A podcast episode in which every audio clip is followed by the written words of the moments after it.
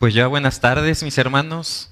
Qué bueno que podemos estar aquí escuchando cómo elevamos cantos a nuestro Señor, ¿verdad? Como cantamos hace un rato, que hizo un glorioso intercambio para que nosotros pudiéramos llegar a Él. El día de hoy vamos a terminar el libro de Hechos. Ya llevamos un buen tiempo con con el estudio del libro de Hechos y hoy lo vamos a concluir si Dios nos lo permite. Y para mí es muy importante que siempre la palabra de Dios no se quede tan solo en el relato, no se quede tan solo en escuchar la aplicación, sino que nosotros lo llevemos a nuestra vida diaria, que podamos llegar delante del Padre y en el momento en el que se nos presente aquella situación en la cual podemos aplicar este pasaje con el cual vamos a terminar hechos, que sea una realidad en nuestra vida. Recuerden que el Señor busca que no seamos tan solo oidores, sino hacedores de su palabra. Así que con el fin de que pueda llegar a nuestros corazones y quedarse como una parte integral en nuestra vida para poder aplicarlo, vamos a pedir la dirección del Espíritu Santo. Te damos gracias, Padre porque el día de hoy podemos venir a abrir tu palabra, Señor, y en este tiempo que hemos estado estudiando el libro de Hechos, tú nos has dejado hermosas enseñanzas. Gracias te damos por ello, Señor. Te queremos pedir que a través de ella, de tu palabra, tú nos guíes hacia la verdad, hacia tu conocimiento y hacia la aplicación en nuestras vidas diarias, Señor. Que podamos ser hijos que te agraden e hijos que apliquen la palabra como tú quieres. Bendito seas. Te damos la gloria y te agradezco por mis hermanos que están acá el día de hoy. En el nombre de tu Hijo amado Cristo Jesús. Amén. Bueno, pues hasta este momento hemos acompañado al apóstol Pablo en este viaje que inició desde un momento de necedad, si lo recuerdan, en el cual Dios le había dicho, sabes que no desciendas a Jerusalén, pero él decidió hacerlo hasta el momento en el que ahora se está alineando con los planes celestiales que era que Dios quería que llegara a Roma para predicar el Evangelio. Y aquí es donde va a terminar el libro de los Hechos. Si recuerdan ustedes, este, el propósito de Dios para el apóstol Pablo lo había dicho el mismo Señor cuando una noche se le presenta, dice Hechos 23:11, a la noche siguiente se le presentó el Señor y le dijo, Ten ánimo, Pablo, pues como has testificado de mí en Jerusalén, así es necesario que testifiques también en Roma. Y yo quiero que nos quedemos con este pasaje en la mente, porque lo que vamos a ver que el apóstol Pablo va pasando a través de su travesía desde Jerusalén hasta llegar a Roma, es un constante ataque tanto sobre su vida como sobre su situación espiritual e incluso vamos a ver, como lo vimos la vez pasada que estudiamos Hechos, que hay incluso un naufragio donde ya habían perdido toda esperanza de tener vida. Sin embargo, Dios le dijo, ten ánimo Pablo, pues como has testificado de mí en Jerusalén, así es necesario que testifiques en Roma. Por lo tanto, el título de la predicación del día de hoy es nuestro seguro de vida como creyentes. Vamos a hacer una introducción un poco larga porque hoy vamos a acabar el libro de Hechos y me interesa mucho que ustedes estén ubicados en dónde va a terminar el libro de Hechos porque las cartas que Pablo escribe van a ser precisamente en este periodo es donde la mayor parte de cartas a las iglesias van a ser escritas. Así que bueno, si recuerdan ustedes, por ahí el apóstol Pablo había hecho un caso omiso a la dirección del Espíritu Santo. Por ahí en Hechos 20, 22 al 24 leemos un pasaje muy conocido que si bien lo tomamos como un ejemplo para nuestras vidas, Pablo está diciendo esto ignorando lo que era la dirección del Espíritu Santo. Y dice así, Hechos 20, 22 al 24. Ahora he aquí, ligado yo en espíritu, voy a Jerusalén sin saber lo que allá me ha de acontecer. Salvo por el Espíritu Santo, por todas las ciudades me da testimonio diciendo que me esperan prisiones y tribulaciones. Pero de ninguna cosa hago caso ni estimo preciosa mi vida para mí mismo, con tal de que acabe mi carrera con gozo y el ministerio que recibí del Señor Jesús para dar testimonio del Evangelio de la gracia de Dios. Entonces aquí estamos viendo al apóstol Pablo, que aunque el Espíritu Santo le estaba diciendo, sabes que te esperan prisiones y tribulaciones, él dice, de ninguna cosa hago caso, incluyendo al Espíritu Santo. Y entonces, como se le había advertido, una vez que él baja a Jerusalén es recibido por hermanos ahí en Jerusalén y ellos le recomiendan, ¿sabes qué, Pablo? Ven, haz votos delante de los judíos que viven aquí en Jerusalén, porque ellos testifican que tú estás con el propósito de desviar de la ley a todos los judíos que hemos vivido bajo el cumplimiento de la ley de Moisés. Así que Pablo accede y entonces toma unos cuantos, hace unos votos, va al templo para que no lo aprisionen.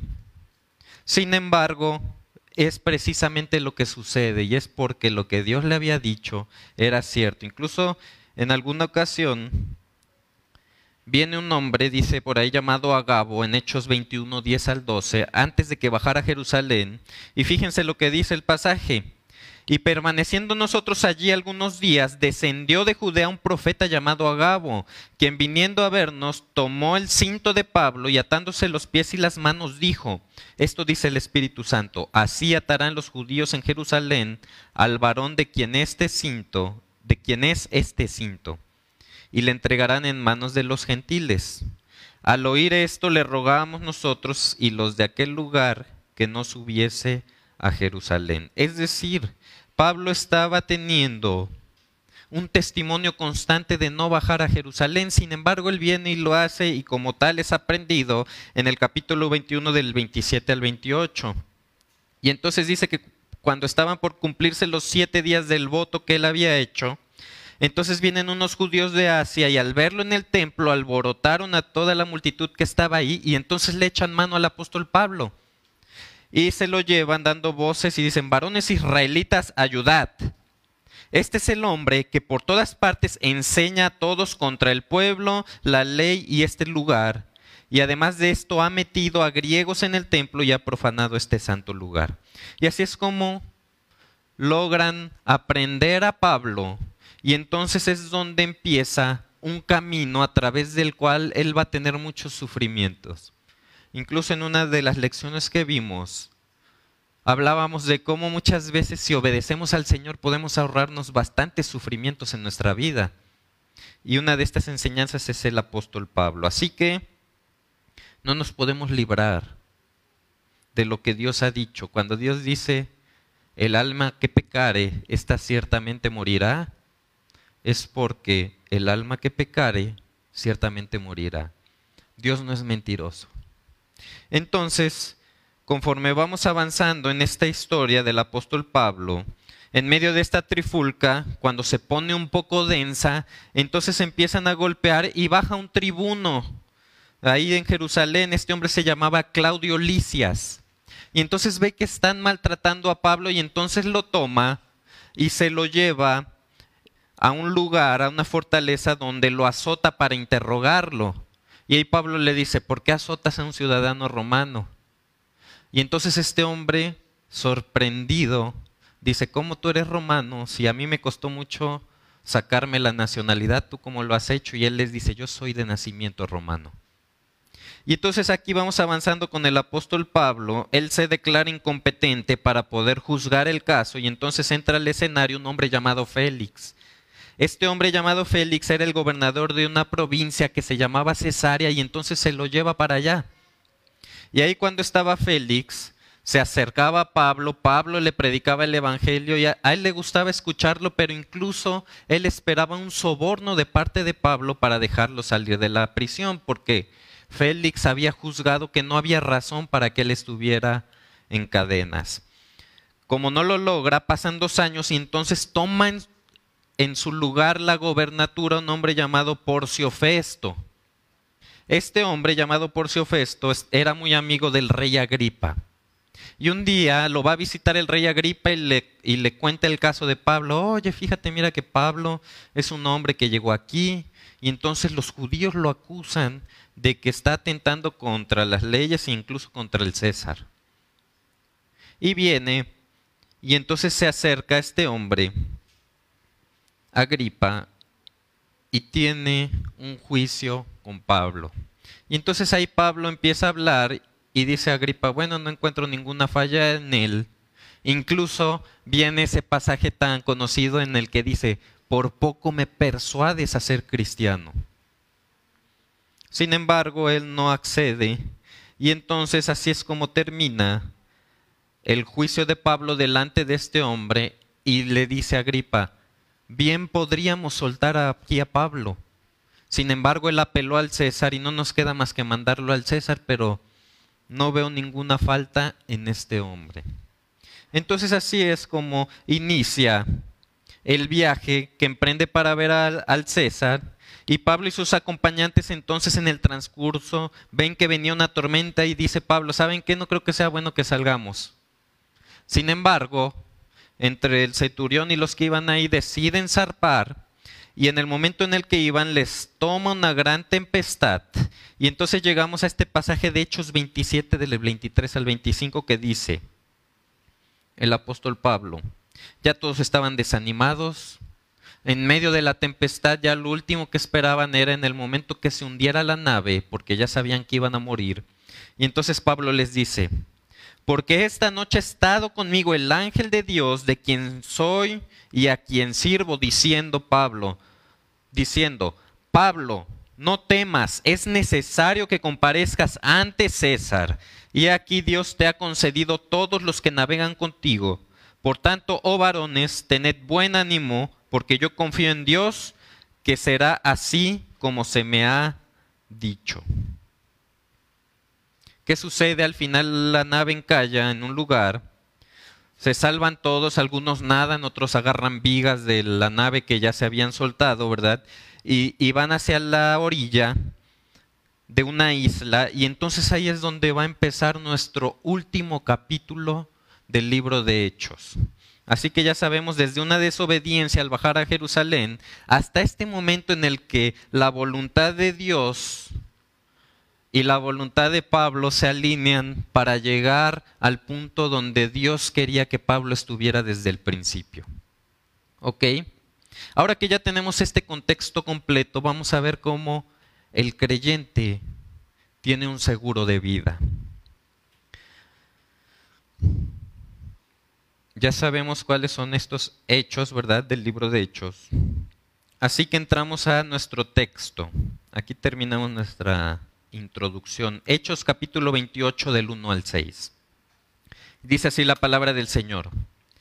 Estando ya a salvo, supimos que la isla se llamaba Malta y los naturales nos trataron con no poca humanidad porque encendiendo un fuego nos recibieron a todos a causa de la lluvia que caía y del frío.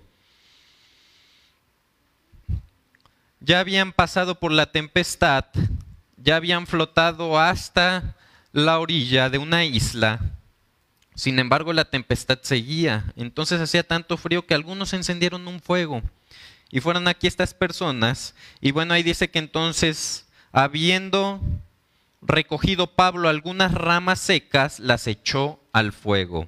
Y una víbora, oyendo del calor, se le prendió en la mano. Cuando los naturales vieron la víbora colgando de su mano, se decían unos a otros, ciertamente este hombre es homicida, a quien escapando del mar la justicia no deja vivir. Pero él sacudiendo la víbora en el fuego, ningún daño padeció. Ellos estaban esperando que él se hinchase o que cayese muerto de repente, mas habiendo esperado mucho y viendo que ningún mal le venía, cambiaron de parecer y dijeron que era un Dios. Ahora yo quiero que te hagas esta imagen.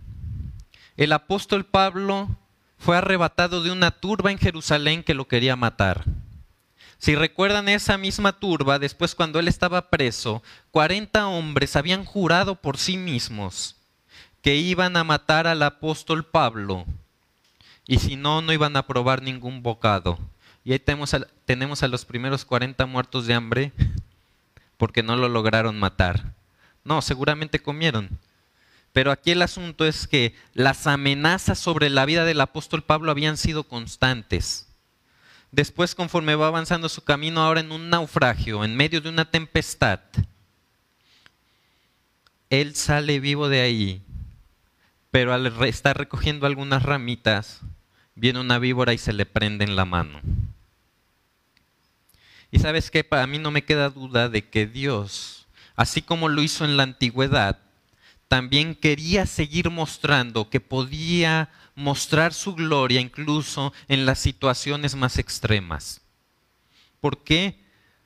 Porque el apóstol Pablo tenía un seguro de vida, él no podía morir hasta que sucediera lo que Dios le había dicho para lo que lo había preparado, que era ir y predicar en Roma el Evangelio. Entonces, si hubiera pasado un camión encima de él en aquel tiempo, hubiera sobrevivido, porque él tenía un seguro de vida. Dios quería hacer algo con su vida. Y entonces él no murió cuando le mordió la serpiente. Ahora fíjense, este seguro de vida ya lo hemos mencionado en repetidas ocasiones conforme vamos avanzando. La vez pasada también se mencionó aquí en el púlpito. Y fíjense, este seguro de vida era por lo que ya leímos al principio, Hechos 23:11, cuando se le aparece el Señor y le dice, ten ánimo Pablo, pues como has testificado de mí en Jerusalén, así es necesario que testifiques también en Roma. Pablo no podía morir hasta que Dios cumpliera su propósito sobre su vida. Y esto no solo se menciona una vez tan solo en Pablo, sino que se confirma en medio de la tempestad, pues se le aparece el ángel, como ya lo leímos, y le dice, no temas, es necesario que comparezcas ante César, y aquí Dios te ha concedido todos los que navegan contigo. Ah, pero si te aparece una víbora, pues ya ni modo. No, Dios había dado un seguro de vida al apóstol Pablo para que cumpliera con su ministerio. Por lo tanto, debemos entender que no tan solo Pablo, sino nosotros también, si Dios tiene un objetivo para tu vida, no vas a perecer. Si Dios ha puesto en ese camino que tú debes andar, que tienes que hacer algo específico en tu vida, entonces no vas a morir hasta que Dios demande que estés delante de su presencia. ¿Ok? Fíjense que hay un hombre en el Antiguo Testamento que al igual que el apóstol Pablo, él había recibido un seguro de vida. Y este hombre se llamó Abraham y Dios le había dicho que haría una gran nación de él, por lo cual él no podía morir hasta que se cumpliera este propósito en su vida. Porque ahí en Génesis 12 del 1 al 3 Dios le promete y le dice, ¿sabes qué Abraham? Vete de tu tierra y de tu parentela y de la casa de tu padre a una tierra que yo te mostraré. No le dijo, vete para tal lugar, le dijo, sal de tu casa, de tu tierra y de tu parentela y yo te voy a mostrar a dónde vas, pero sal primero. Y entonces haré de ti una nación grande y te bendeciré y engrandeceré tu nombre, serás bendición. Bendeciré a los que te bendijeren y a los que te maldijeren maldeciré, y serán benditas en ti todas las familias de la tierra. Y entonces aquí Dios también a este hombre le estaba dando un seguro de vida. Pero fíjense que siete versículos más adelante dice el Génesis 12:10 que entonces hay una gran hambre en la tierra. Y desciende Abraham a Egipto para morar allá porque era grande el hambre en la tierra. ¿Sabes que Aunque el hambre hubiera sido como hubiera sido, si Abraham se hubiera quedado donde estaba, Dios lo haría prevalecer porque ya le había dicho que tenía un propósito específico para su vida. Entonces Abraham, en lugar de confiar en ese seguro de vida que Dios le había dado, él decide tomar acciones para preservar su vida, las propias acciones que él consideró prudentes. Y entonces desciende y empieza a recolectar elementos que, es el, que le generarían problemas en el futuro. Y estos problemas en el futuro no tan solo se generarían con él y su vida, sino que a toda su descendencia y el día de hoy, yo les puedo decir que esas consecuencias siguen estando vigentes por no haber confiado en el seguro de vida que Dios le había dado. Entonces, fíjense, él desciende, si recordamos un poco la historia, desciende a Egipto y dice, ah, hijo, pero voy a entrar a Egipto y mi mujer es hermosa. Entonces, ¿qué voy a hacer? Pues voy a decir que es mi hermana para que no me vayan a matar por su causa. Y entonces le da su mujer al faraón y a causa de ella, dice Génesis 12, 16, e hizo bien a Abraham por causa de ella, y él tuvo ovejas, vacas, asnos, siervos, criadas, asnas y camellos. Y te voy a decir que ninguna de las cosas con las que salió Abraham fueron en realidad de gran bendición, sino que fueron parte de sus problemas, porque en el momento en el que por causa de, su mujer a él les dada toda esta riqueza, entonces empiezan a haber problemas. En primer lugar, la cantidad de ganado que, con la que salió de Egipto le generó un conflicto con su sobrino Lot. Entonces, al momento de ver que ya no alcanzaba la tierra para todo el ganado que tenían entre los dos, entonces se tienen que separar. Y Lot elegiría separarse de él hacia una tierra que se parecía más a Egipto que, que hacia cualquier otra tierra que él pudo ver en el horizonte. ¿Sabes por qué? Porque al vivir en Egipto, al ver la abundancia, al ver lo que producía alrededor el río Nilo, al, ver todos aquellos ganados y todas aquellas cosechas que tenían en ese lugar y prosperidad, él voltea hacia donde había prosperidad y no voltea hacia donde Dios quería que fuera este hombre Lot. Entonces termina acercándose cada vez hacia un lugar llamado Sodoma y Gomorra hasta que termina viviendo ahí adentro. Y aquí no termina la consecuencia. Fíjense cómo Lot, aunque salieron de Egipto, Egipto no salió de él. Porque dice que cuando tuvo que escoger, él alzó sus ojos, Génesis 13:10, y vio toda la llanura del Jordán, que toda ella era de riego, como el huerto de Jehová, como la tierra de Egipto en la dirección de Zoar antes que destruyese Jehová Sodoma y Gomorra. ¿Sabes qué? Abraham, por estar metido en esa ciudad, va a tener que vivir uno de los juicios más grandes que se conocen sobre una ciudad. ¿Por qué? Porque haría llover fuego y azufre sobre Sodoma y Gomorra. Pero antes de eso, vino un rey de otra parte y entonces se llevó cautivo a Lot y entonces Abraham tendría que emprender una campaña militar para poder rescatar a Lot. Pero ¿sabes por qué? Porque en vez de confiar en su seguro de vida, él decidió descender a Egipto. Y ahí permitió que su sobrino viera la abundancia del lugar. Ahora, viene Abraham, libera a su sobrino Lot, pero de ahí avanzamos. Y en Génesis 16, 1 al 2, fíjense. Saraí, mujer de Abraham, no le daba hijos. Y ella tenía una sierva. ¿De dónde? De Egipto. Tenía una sierva egipcia que se llamaba Agar. ¿Te das cuenta cómo todo lo que salió de Egipto, aunque parece mucha prosperidad, en realidad se iban a convertir en los problemas grandes de Abraham. Y le dice, ya ves que Jehová me ha hecho estéril, te ruego pues que te llegues a mi sierva, quizá tendré hijos de ellas. Y atendió muy dócilmente Abraham al ruego de Sarai. Más adelante, 16:15, y Agar dio a luz un hijo a Abraham y llamó a Abraham el nombre del hijo que le dio Agar, Ismael. Ahora, ¿Sabes por qué fueron ahora grandes problemas? Primero porque se generó un conflicto en el núcleo familiar, a tal grado que Abraham va a tener que terminar sacando hacia el desierto a Agar y a su hijo Ismael, porque no era el plan que Dios tenía para él. Era otra vez, en vez de confiar en la promesa, confió en la solución que alguien más le estaba dando, no en la solución de Dios. Y cuando le nace el hijo verdaderamente de la promesa, Isaac, entonces empieza a haber piques y termina lanzándolo al desierto.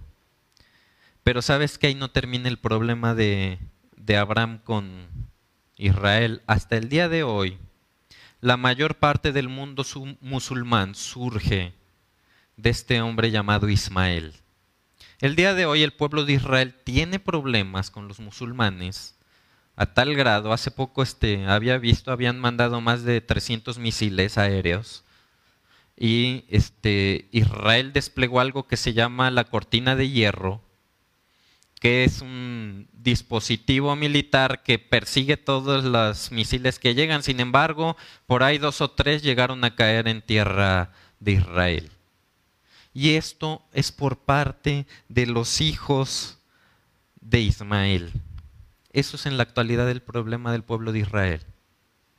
Entonces muchas veces nosotros por no confiar en el seguro de vida que Dios nos da, entonces buscamos tomar alternativas con la cual nosotros pensamos que a nuestra manera podemos solucionar algo.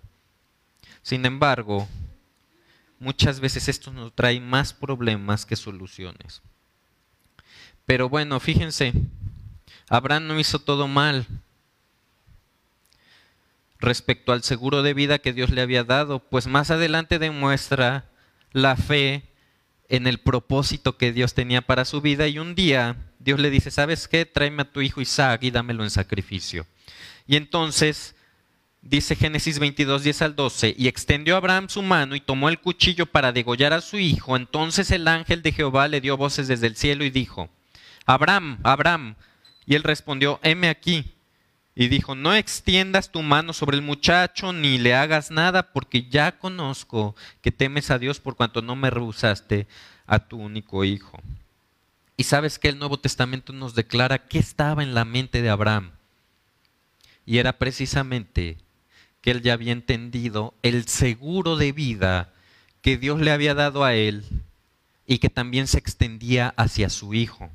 ¿Por qué? Porque dice Hebreos 11, 17 al 19 por la fe Abraham, cuando fue probado, ofreció Isaac.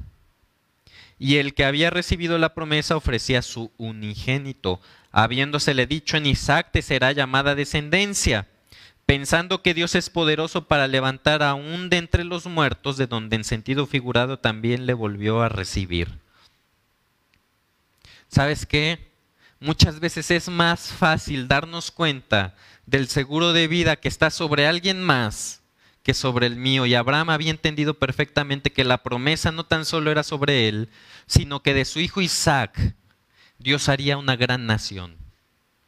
Y como Dios haría esa gran nación, entonces él dijo, aunque yo lo matara aquí, él tiene el poder para levantarlo de los muertos. Entonces esa es una condición en la que muchas veces nosotros nos encontramos, somos buenos para dar el consejo, pero cuando estamos en la situación, muchas veces nosotros no nos alcanzamos a percatar de que también tenemos un seguro de vida sobre nuestras vidas, válgase la redundancia, para poder hacer el plan de Dios. Ahora, no quiero que esto se confunda con otra cosa. Esto no significa que no vamos a morir. Esto significa que vamos a morir en el momento en el que Dios tenía planeado. Así que el seguro de vida que Dios tenía sobre Isaac había generado en Abraham tal confianza que entonces, aún muerto su hijo, él sabía que Dios lo podía levantar para cumplir la promesa que tenía. Ahora, bajando todo esto al terreno de lo práctico, ¿esto cómo puede llegar a mi vida? Regresamos entonces al apóstol Pablo. Y podemos ver que su seguro de vida era el mismo que cada creyente de nosotros tenemos. Y tiene muchas implicaciones. Tanto Pablo como Abraham vivieron los beneficios de haber sido solicitados por Dios para un propósito. Entonces Abraham para engendrar una gran nación tenía que estar vivo. Pablo para llevar el Evangelio a Roma tenía que estar vivo. ¿Y tú? ¿Sabes qué? Tienes que reconocer que aunque Dios probablemente no te haya revelado su propósito específico en tu vida, debes saber que el propósito general es que como criaturas debes darle la gloria a tu Hacedor. Y sabes qué? También debes descansar en la promesa de que sin importar cuál sea tu, tu situación, Él va a cumplir en ti lo que ha prometido y Él va a hacer por medio de ti lo que Él quiere porque Él es Dios. Entonces no importa que haya una hambruna como la tuvo Abraham, no importa que seas aprendido y, encarcelado como Pablo, ni que 40 hombres juren no descansar hasta que te maten, no importa que naufragues por una tempestad en el mar, ni que te muerda una víbora con veneno mortal, ni que te dé coronavirus, ni que tengas cáncer, ni insuficiencia renal, ni una enfermedad crónico-degenerativa. Pues mientras Dios no haya cumplido su propósito en tu vida, Él te mantendrá aquí hasta que Él decida que te vayas. Y si te vas por alguna de estas razones, circunstancias, enfermedades, pues debes tener la confianza de que Dios ya cumplió su propósito en tu vida. Entonces esta es la esperanza de los creyentes. Si alguno de nosotros siente el dolor por alguien que creía en el Señor, algún cercano a nosotros, y ya haya partido a su presencia, la confianza del creyente está en que Dios ya había cumplido su propósito con nuestro hermano. Y el día de hoy está delante de la presencia del Señor, disfrutando de lo que nosotros no nos podemos imaginar. Así que ten esta esperanza, mi hermano. Por eso dice la palabra, no quiero que ignoréis acerca de los que duermen. Porque aquellos que se han adelantado en el camino es porque cumplieron los propósitos de Dios aquí. Ahora, también hay letras chiquitas, ¿verdad? En realidad no salen chiquitas en la Biblia, pero sí hay cuestiones a considerar. Por ahí en 1 Corintios 11:30 se habla de algunos que tomaban indignamente la cena del Señor y decía, por lo cual hay muchos enfermos y debilitados entre vosotros y muchos duermen. Entonces esto nos ayuda a nosotros a sacar conclusiones, porque si algunos están en situación de enfermedad, también puede ser porque no han querido regresar al camino del Señor y son hijos de Dios. Incluso aquellos que han muerto por haber dejado el camino de Dios siendo hijos suyos, pues Dios los recoge de este mundo porque estas personas no llevarán más gloria a su nombre, pero son hijos. Y una parte de la palabra dice que algunos entrarán como por fuego, pero cuando Dios decide salvar, Él es poderoso para presentarnos sin mancha y sin caída delante de Él. Por lo tanto, aquellos que son suyos, también pueden llegar a experimentar la muerte física para entonces estar delante de la presencia del Señor. Ahora esto no es una más que ser una carta para o un permiso para que tú vayas y peques en el mundo, debe ser de mucho temor. Porque si tú eres una persona que se ha alejado del Señor y ha decidido andar en los caminos y no recibes ningún castigo y sigues vivo, ¿sabes qué es lo más seguro? Que no seas un hijo sino que seas un bastardo. Porque dice la palabra del Señor, que aquel al que el Señor no disciplina no es hijo, sino bastardo. Así que mayor temor andar en las propias concupiscencias de la vida, sin temor a Dios, o sin que algo me diga, sabes que estás mal, regresa al camino de Dios. Porque eso es una clara señal de que entonces simplemente escuchaste el Evangelio, pero en realidad nunca hubo un cambio en tu vida. Así que mi hermano, me atrevo a decir que si alguien conoció el Evangelio y ahora está lejos del Señor y nunca va a regresar a los caminos del Padre, este nunca fue un hijo de Dios, ni tuvo una conversión verdadera. Estas personas simplemente escucharon y así como la palabra la parábola del sembrador cayó entre espinos y fue ahogada por, eh, por la corriente de este mundo. Sin embargo, si alguien es hijo de Dios y lo está manteniendo vivo en la lejanía de los caminos del Padre, llegará un momento en el que Dios lo atraerá nuevamente y lo ocupará para llevarle la gloria. Ahora, para seguir avanzando, Hechos 28 del 7 al 10. En aquellos lugares había propiedades del hombre principal de la isla llamado Publio, quien nos recibió y hospedó solícitamente tres días, Y aconteció que el padre de Publio estaba en cama, enfermo de fiebre y de disentería. Y entró Pablo a verle y después de haber orado, le impuso las manos y le sanó.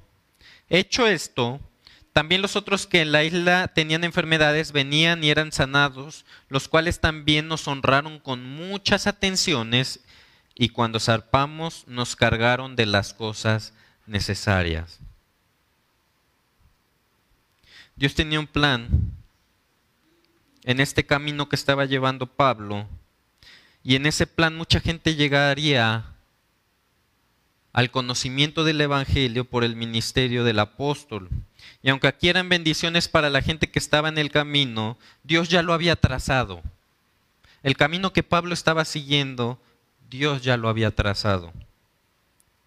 Entonces, Aquí nosotros debemos entender que muchas veces nosotros como personas debemos ser de bendición en el camino donde andemos.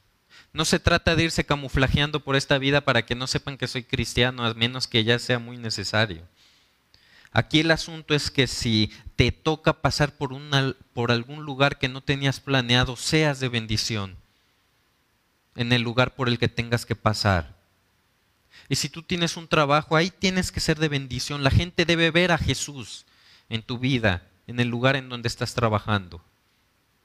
Y si tuviste que hacer un viaje por alguna razón de trabajo, de, de vacaciones, de lo que tú quieras, ahí en el lugar a donde llegaste, la gente debe ver a Jesús en tu vida. ¿Por qué? porque es una de nuestras razones por las cuales estamos aquí para darle la gloria al Padre. Y aquí vemos como Pablo, aunque no tenía planeado quedar varado en esa isla llamada Malta, aún así su ministerio fue de bendición. Así que la vida del creyente no se trata de ser creyentes dentro de la iglesia local, se trata de ser creyentes las 24 horas del día, los 7 días de la semana, los 365 días del año, toda nuestra vida. Porque así nos lo demostró el apóstol Pablo. De ahí dice la palabra, Hechos 28, 11 al 16, que pasaron tres meses y entonces nos hicimos a la vela en una nave alejandrina que había invernado en la isla, la cual tenía por enseña Castor y Pollux.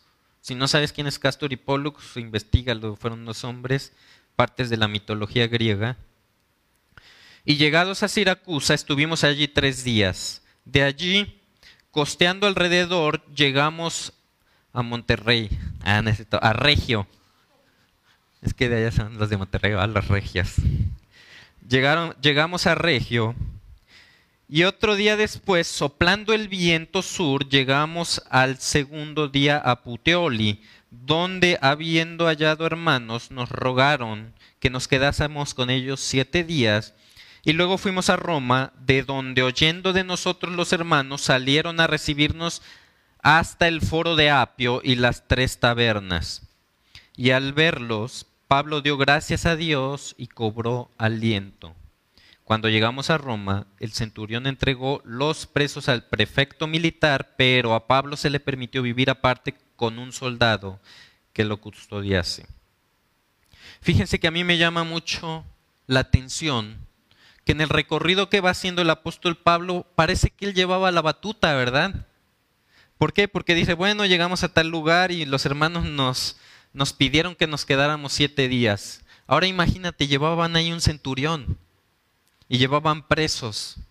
Sin embargo, todos se quedaban donde iba el apóstol Pablo. ¿Por qué? Porque había sido de tal manera la influencia que Pablo había tenido para motivar a aquellos que ya se sentían muertos en el mar, que entonces él tenía la capacidad de decir, ¿sabes qué? Vamos a quedarnos aquí siete días. Y el centurión decía, pues quedémonos siete días. Ahora, si no tienes idea de que era un centurión, un centurión era un soldado romano, un general romano como tal, que estaba a cargo de 100 soldados más. Eso era un centurión. Entonces recuerden, si iba un centurión, era porque iban 100 soldados. Entre todos los que iban ahí en el naufragio, 100 eran soldados y los demás 100 soldados, un centurión, 111, 101, ¿ah? me fallaron las sumas. Pero aquí el asunto es que Pablo aquí llevaba una batuta. Y sabes que esto era por el testimonio de fe que había tenido a lo largo de todo este recorrido. Y fíjense, les ruegan los hermanos que se queden siete días y ellos se quedan. Entonces esto nos enseña que cuando andamos en los caminos del Señor, con verdadera convicción, incluso cuando los inconversos que van en el camino ven tu testimonio, puede llegar a suceder que ellos entonces, en vez de volverse en tu contra, sean un apoyo para el ministerio. Pero eso es cuando verdaderamente hay convicción como la tenía el apóstol Pablo. ¿Sabes qué? El apóstol Pablo no titubeaba en lo que tenía que hacer por lo que Dios le había mandado hacer. Y esto es contagioso. Por lo tanto, ese liderazgo que Dios le había dado al apóstol había llegado incluso a influenciar a un hombre que tenía 100 soldados a su mando. Y entonces conforme ellos van avanzando, vemos cómo es de admirar una parte de este pasaje donde dice, y al verlos, Pablo dio gracias a Dios y cobró aliento. ¿Sabes qué? Independientemente de que Pablo iba avanzando en el camino, él no tenía fuerzas para seguir. Apenas en este pasaje el apóstol Pablo está recobrando el aliento. Y sabes que a mí esto me deja una enseñanza tan grande porque muchas veces dejamos de hacer las cosas porque nos sentimos desanimados. Muchas veces estamos cansados y decimos, ya no lo voy a hacer, este, voy a descansar mejor. ¿verdad? Y Pablo nos muestra cómo efectivamente los que esperan en Dios van a tener nuevas fuerzas. Dice por ahí Isaías 40, 29 al 31. Él da esfuerzo al cansado y multiplica las fuerzas al que no tiene ninguna. Los muchachos se fatigan y se cansan, los jóvenes flaquean y caen, pero los que esperan en Jehová tendrán nuevas fuerzas, levantarán alas como las águilas, correrán y no se cansarán, caminarán y no se fatigarán. Y sabes que esto nos enseña que las matemáticas del cielo son totalmente diferentes a las matemáticas del hombre. Porque fíjate, Él multiplica las fuerzas al que no tiene ninguna. ¿Qué pasa si multiplicas un número por cero? Da cero, ¿verdad? nosotros físicamente no podemos multiplicar algo por nada, porque entonces resulta ser nada. Y Pablo dice aquí que no tenía aliento, pero ¿sabes de dónde habían venido sus fuerzas todo este tiempo? Directamente de Dios. Así que si tú crees en este momento que estás fatigado, que estás cansado, que tienes encima la enfermedad, y que por eso entonces puedes darte el lujo de tener un tiempo de pausa delante de tu compromiso de darle la gloria a Dios en tu vida, estás muy equivocado. Porque en el momento en el que tú ya no tengas un solo signo de fuerza en tu vida, Dios tiene la fórmula para poder multiplicar tus fuerzas. ¿Sabes por qué pone aquí el ejemplo de las águilas? Y esto ya lo había comentado antes. Yo una vez había visto ahí en un, vi en algún tiempo de estos documentales que se hacen acerca de los animales en National Geographic. Y por ahí se ponía el ejemplo, se ponía el estudio acerca de las águilas y cómo ellas, en el momento en el que llega una tormenta, el águila es un ave poderosa. El águila tiene una envergadura de alas que este, puede hacer y dirigirse hacia donde quiera, excepto cuando viene una tempestad. El águila no tiene las suficientes fuerzas para poder ir a donde quiere cuando hay una tempestad. Sin embargo, es natural de las águilas, pues, por ser unas aves imponentes, que entonces ellas estén batallando en contra de los vientos que vienen en las tempestades. Pero sabes que llega un momento en el que ya no pueden hacerlo más y entonces dejan de aletear ¿Y qué pasa con estas aves? Que entonces en vez de aletear, empiezan a dejar que las tempestades los lleven hacia donde quieran. Pero llega un momento en el que encuentran una corriente de aire caliente que por cuestiones físicas y naturales el aire, el aire caliente sube y entonces los lleva por encima de la tempestad. Y por eso dice aquí la palabra, los que esperan en Jehová, dice, tendrán nuevas fuerzas, levantarán alas como las águilas. Porque cuando ya no están aleteando, cuando encuentran esta corriente de aire caliente, entonces pueden subir encima de la tempestad, pero no lo hicieron con su fuerza. Lo hicieron con una fuerza externa que los llevó a un punto donde pudieran seguir volando. Y sabes que esto es lo que hace Dios con nosotros. En esos momentos en el que tú ya flaqueaste, en el que ya no puedes más, en el que sientes que la enfermedad te está batiendo, en el que sientes que tu pérdida ya no te deja seguir adelante, en el que piensas que ya no hay nada más que puedes hacer para seguir en el camino. Viene Dios y te da esa corriente de aire caliente para que vayas por encima de la tempestad. Y como dice el libro, creo que es de Amos, que aunque la higuera no florezca y en las vides no haya fruto, yo con esto me gozaré en Jehová que hace mis pies como de sierva y en mis alturas me hace andar, independientemente de la situación que estés pasando. Así que si has dejado de hacer algo para el Señor por cansancio o desánimo, recuerda que tus fuerzas no provienen de ti. Tus fuerzas vienen de Dios, que te da la competencia para poder hacer las cosas. Y no lo digo al aire. Fíjense lo que dice 2 de Corintios 3, 5.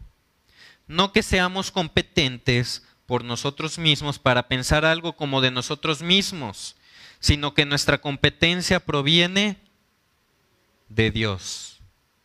¿Te quedaste sin fuerza? Qué bueno. Ahora ya no puedes aletear por tus propias fuerzas. Busca la fuerza que Dios te puede dar.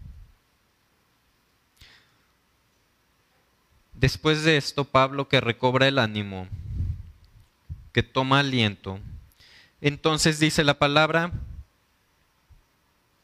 Hechos 28, 17 al 31. Aconteció que tres días después Pablo convocó a los principales de los judíos. ¿Te das cuenta? Otra vez iba sobre los que lo estaban acusando.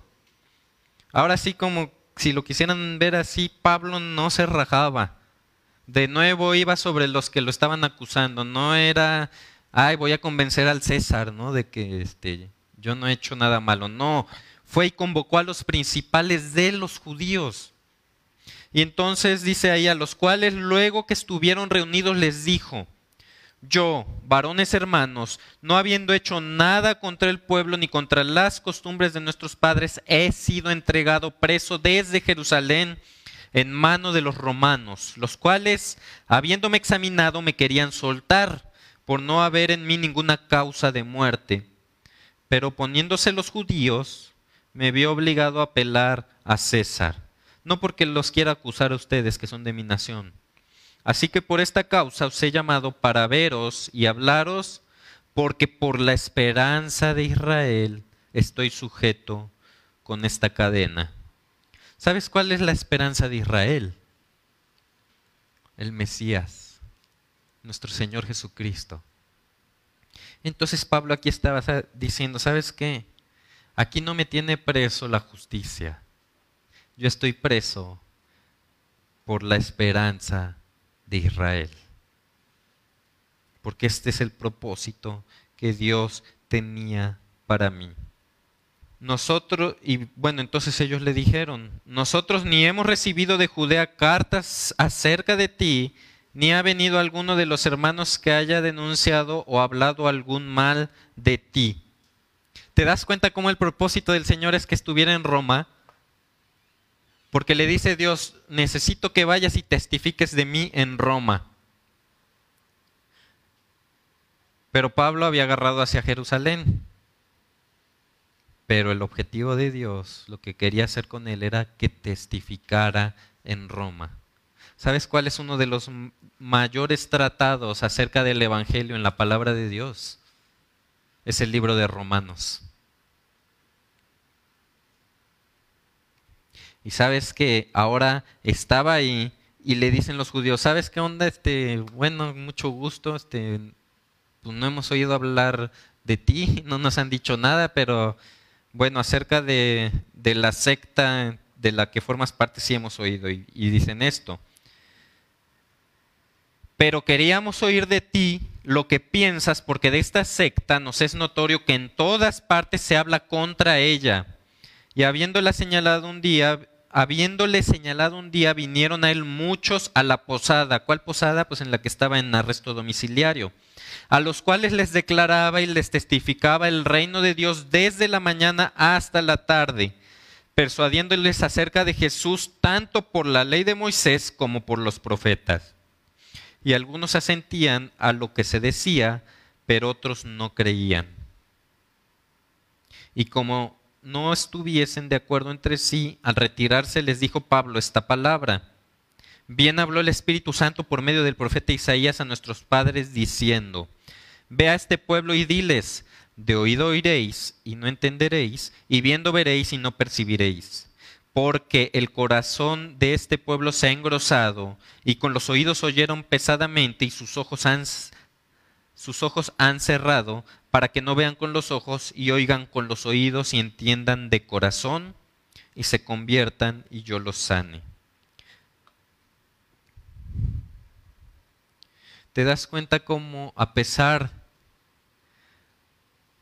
de que estaba en Roma y que había apelado al César, uno de los ministerios principales era poder llegar a estos judíos y a través de la ley de Moisés y de los profetas les predicaba y muchos llegaron a él, pero sabes que aquí sucedía lo que siempre debe suceder en el momento en el que se predica el Evangelio.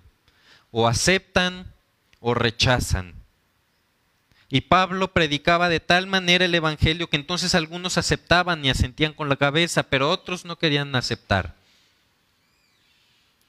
Y aquí vemos cómo verdaderamente se está culminando lo que es el ministerio del apóstol Pablo porque bajo este arresto domiciliario la gente venía y llegaba a él. Él no andaba en las calles buscando, la gente llegaba a ellos, así como la campaña de este Samuel, no sé qué, de allá del norte de Monterrey, la gente llegaba a él cuando hacía su campaña política.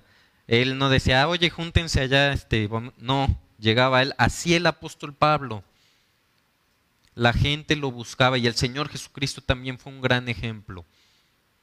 Entonces, mis hermanos, debemos actuar de tal manera en nuestras vidas, predicando el Evangelio, que la gente que esté en nuestro alrededor o acepte o rechace. Ahora esto es algo que solamente el Espíritu Santo puede generar. Y vemos que Pablo aquí no viene y se desanima porque algunos no aceptaran. ¿Por qué? Porque él sabía claramente que esto era un trabajo de Dios él solamente era el instrumento para llevar el mensaje, pero quien convence es el Espíritu Santo. Quien hizo la obra en la cruz es el Señor Jesucristo y quien escogió desde antes de la fundación del mundo es el Padre. Y ninguna de estas cosas dependían de la predicación del apóstol Pablo. Simplemente era un paso de obediencia de un Hijo de Dios que decidió darle la gloria a través de su vida y llevar el Evangelio a aquellos que no lo conocían. Ahora, los judíos en Roma llamaban al movimiento cristiano secta, ya que, bueno, una secta es cuando se basan en un mismo libro. ¿Por qué? Porque tanto judíos como creyentes se basaban en los escritos del Antiguo Testamento, pero sus aplicaciones son diferentes. Por eso los judíos decían, estos cristianos son una secta, porque dicen que ocupan la palabra, pero sin embargo este, no llegamos a la misma conclusión. Entonces, unos creían, otros rechazaban, sin embargo el Evangelio era predicado. Aquí es donde terminamos con este pasaje. Sabed pues que a los gentiles es enviada esta salvación de Dios y ellos oirán. Y cuando hubo dicho esto, los judíos se fueron teniendo gran discusión entre sí.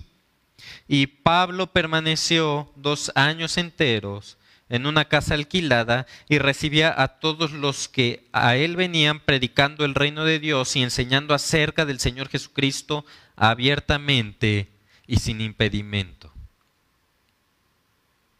Y así es como termina el libro de Hechos. Ahora tú te preguntarás, bueno, ¿y qué pasó con el apóstol Pablo?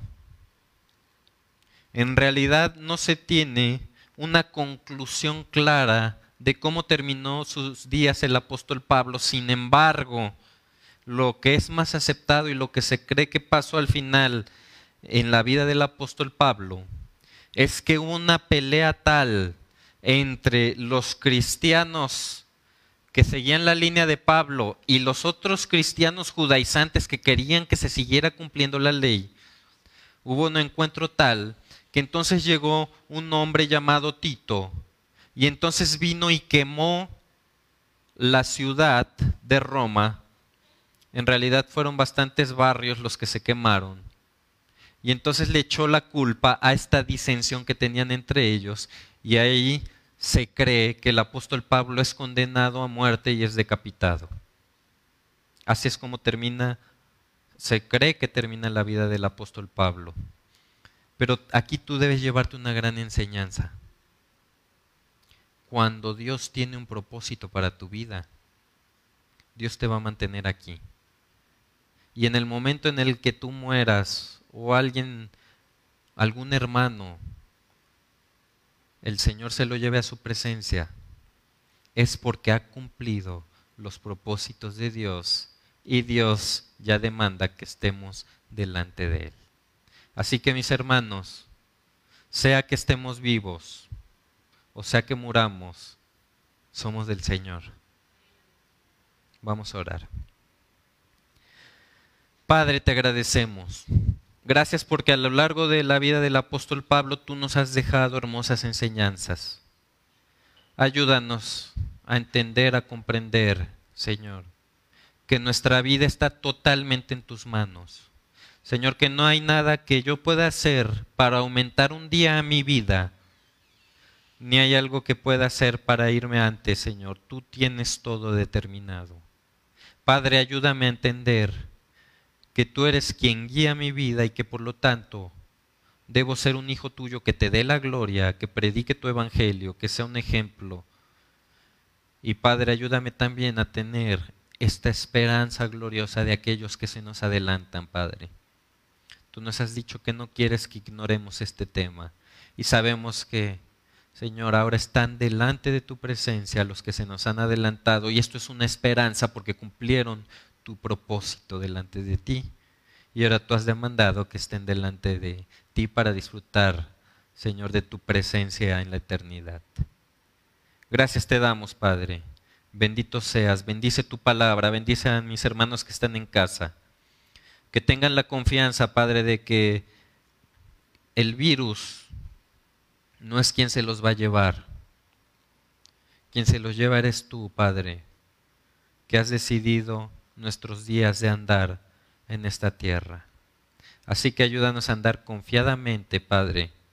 Ayúdanos a ser prudentes, a ser cautelosos, pero a no vivir con temor, Señor, porque tú eres quien rige sobre nuestras vidas y sobre el universo. Así que te agradecemos, Padre, que estemos siempre delante de ti, dispuestos a darte la gloria, a darte la adoración y la alabanza, porque solo tú la mereces. En el nombre de tu Hijo amado, Cristo Jesús. Amén. Bueno, nos despedimos de la transmisión. Que Dios les bendiga. Gracias por haber asistido el día de hoy. Y bueno, quedamos pendientes. No olviden seguirse inscribiendo para estar aquí en la reunión. Tenemos cupo limitado estos días. Así que mis hermanos, que Dios les bendiga y quedamos despedidos.